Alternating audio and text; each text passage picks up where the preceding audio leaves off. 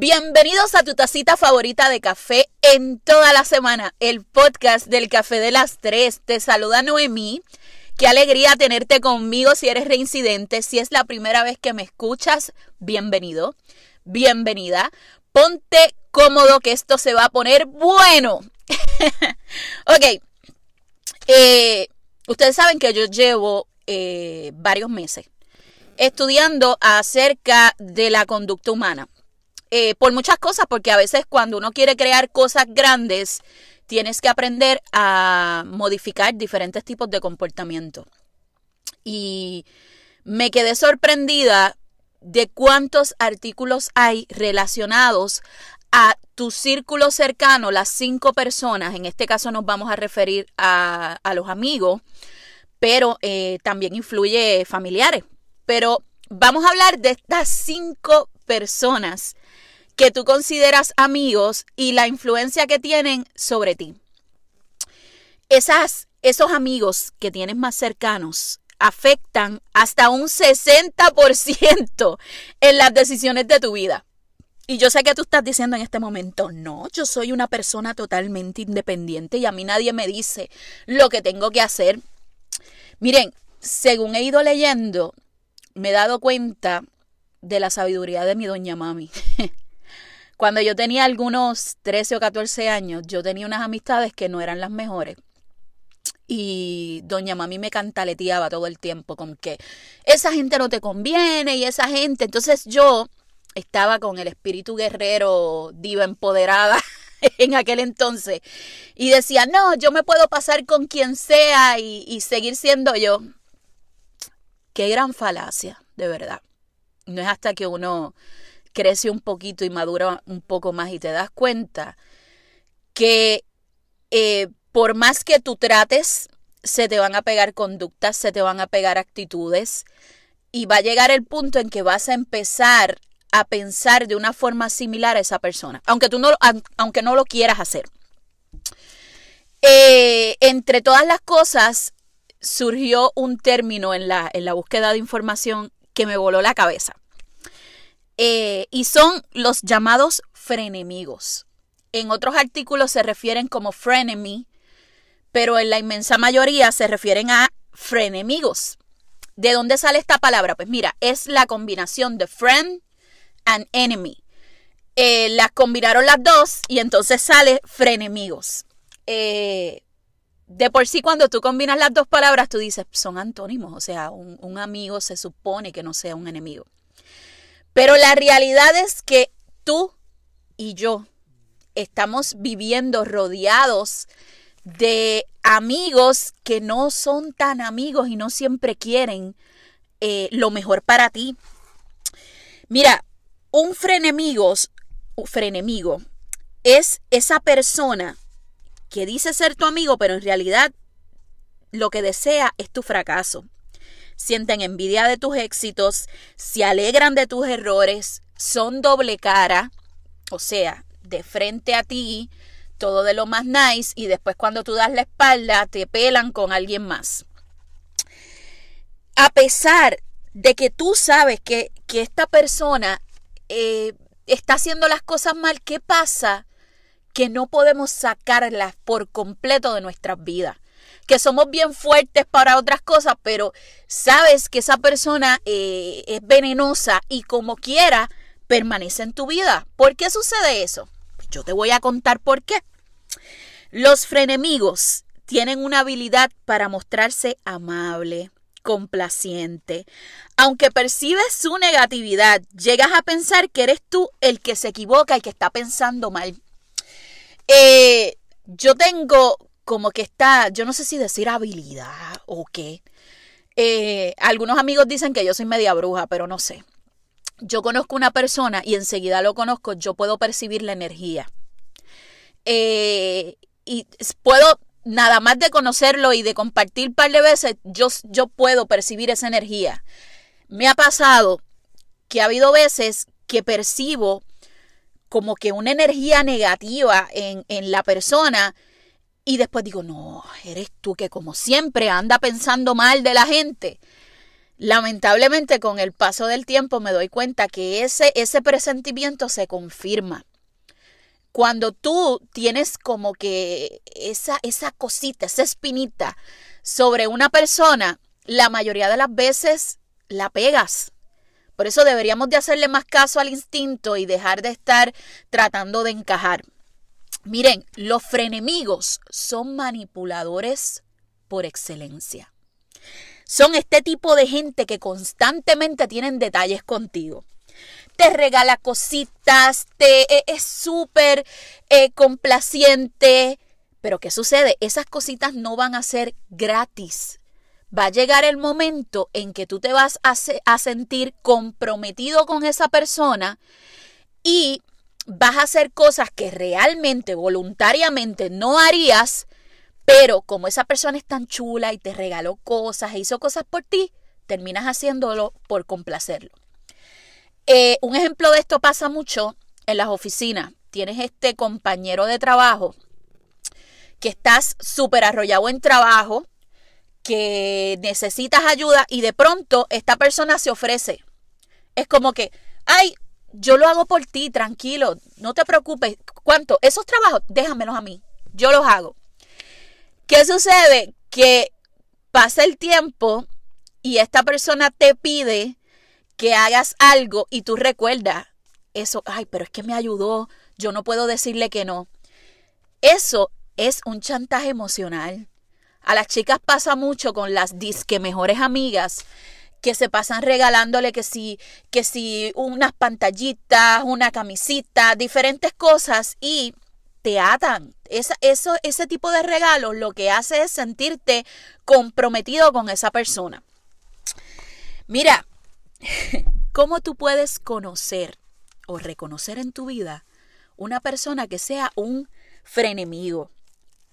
Primero que todo, el perfil de, de estas personas son personas inseguros, competitivos, usualmente tienen una baja autoestima.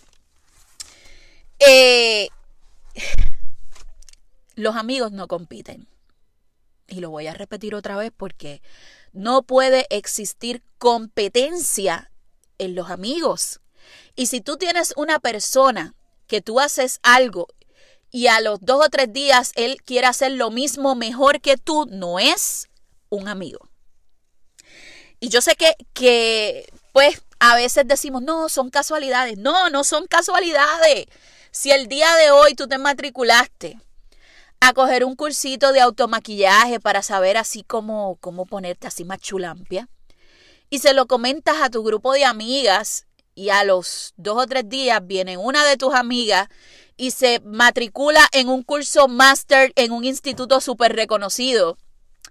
Simplemente ella te está dejando saber que ella puede hacer todo lo que tú haces mejor. No son casualidades, gente. Yo sé que en este momento, a este punto del podcast, tú debes de estar pensando en ciertas personas en tu vida que tú las considerabas amigos y pues al parecer no lo son tanto. Mira, una amistad real no te causa estrés. Una amistad real no te causa dolor emocional. Si tú tienes que ocultar tu felicidad o tus fracasos a tus amigos para, no, para evitar ser juzgado, mire, eso no es una amistad real. Eh, a la hora de buscar amigos o de evaluar amigos, tú tienes que tener bien en cuenta que es calidad, no cantidad. Quizás cuando tú tenías 17, 18 años, tú decías, tengo muchos amigos, tengo 20 o 30 amigos. Ahora, en este punto de tu vida, puedes contarlos con una mano y te sobran dedos. Esa gente que tú le puedes contar de todo. Mira, yo siempre le digo, ¿verdad? A la, a la gente que tengo cerca, ¿cómo tú puedes identificar a un buen amigo? Si a esa persona tú le puedes contar que tú has fracasado, que tú has tenido eh, ganas de quitarte, que tú has hecho lo peor y como quiera lo puedes mirar a los ojos, esa persona es un amigo. Miren, un amigo respeta el espacio personal. Y aquí voy a ser, hoy como el matapiojo, voy a ser bien enfática con el asunto del espacio personal. Últimamente a la amistad se le ha dado este toque de, de, de, posesividad, de que si es mi mejor amigo, no es amigo de nadie más, no lo quiero compartir con nadie, es mío y solamente mío. Eh, eso suena como la actitud de un toddler, de, un nene pequeño.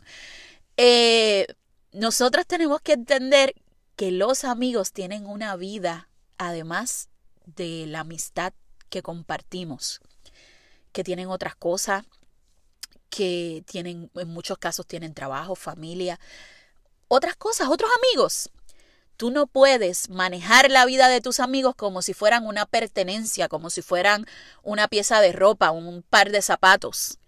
Cuando tú aprendes a respetar que esa otra persona tiene una vida, tiene unos compromisos y no es exclusivamente tuyo, entonces tú estás siendo un buen amigo. Miren, con toda esta investigación no crean que yo me he sentado a decir, ay, toda la gente que me rodea son malos amigos. No, no, no. Esto también te sirve para evaluarte a ti mismo. Evaluarme a mí y, y ver las veces que yo no he sabido ser una buena amiga. Eh, y también me ha servido para identificar a qué gente ya yo no quiero más en mi vida. Y no te estoy diciendo que, voy a cortar del todo, simplemente le voy a, limitar los niveles de atención. Un último punto, y yo diría que el más importante, existen tres niveles de conversación. En todas las relaciones, si amistad o demás, tres niveles de conversación. El primer punto, el chisme. Cuando se habla solamente de chisme. El segundo punto, sucesos, cuando se hablan de cosas que pasaron, de sucesos o de situaciones. Y el tercer punto o nivel de las conversaciones son ideas, cuando se hablan de planes, de cosas que se están realizando o que se piensan realizar. ¿Qué tú debes buscar en una amistad?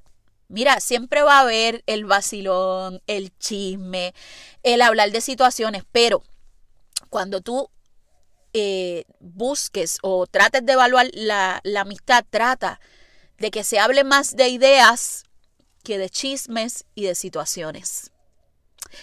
Gente, si queremos crecer, si queremos llegar más allá, hacer cosas grandes, y no estoy hablando de ser millonario, sino de crecer de adentro hacia afuera. Tú no puedes seguir rodeándote de gente que piensan que la vida es un eterno jangueo. Y a todos nos gusta el vacilón y la joda. Pero si tú quieres ser algo más en tu vida, tú te tienes que rodear de gente que quiera ser grande como tú. Y tienes que alejar de tu vida a gente que lo que se pasan es pendiente al chisme de aquel dijo, el otro dijo. Mira,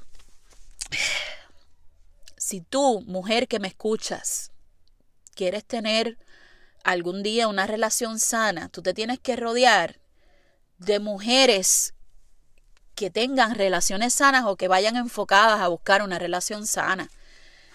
Y ¿por qué te digo esto? Porque a veces tenemos amigas que lo que les gusta es estar brincando de un lado para otro. Y cuando tú tienes algo bueno en tu vida, en vez de aconsejarte bien, lo que te aconseja es, ay, olvídate de eso, si eso no sirve. Esa gente influye en un montón. Yo espero que el episodio del día de hoy, primero te sirva para identificar si tú tienes frenemigos en tu vida. Segundo, te sirva para reflexionar y decir, ¿soy, ¿acaso soy yo un frenemigo? Y tercero, te dé ganas de crecer. Lo más que yo deseo con toda esta grabación de los podcasts es que tú al escucharme digas, ya yo no quiero seguir siendo lo que soy. Yo quiero aspirar a más y lo puedo hacer, pues me voy a poner a trabajar para eso. Gente, gracias por escucharme. Eh, no saben la alegría que me da cada vez que me escriben y me, me comentan acerca de, de los podcasts. Les pido por favor que vayan a Facebook y me den un poquitito de amor. Este, déjenme saber si les gustó. Compartan este episodio con alguien que tú sepas que lo necesita. Valórenme en la aplicación. eh, donde me escuchan, sea en Spotify, sea en, en la de iPhone, valórame, eh, porque eso ayuda a que lleguen a mi podcast gente como tú. No quiero otras, gente como tú que le interese mi contenido. Hasta la próxima.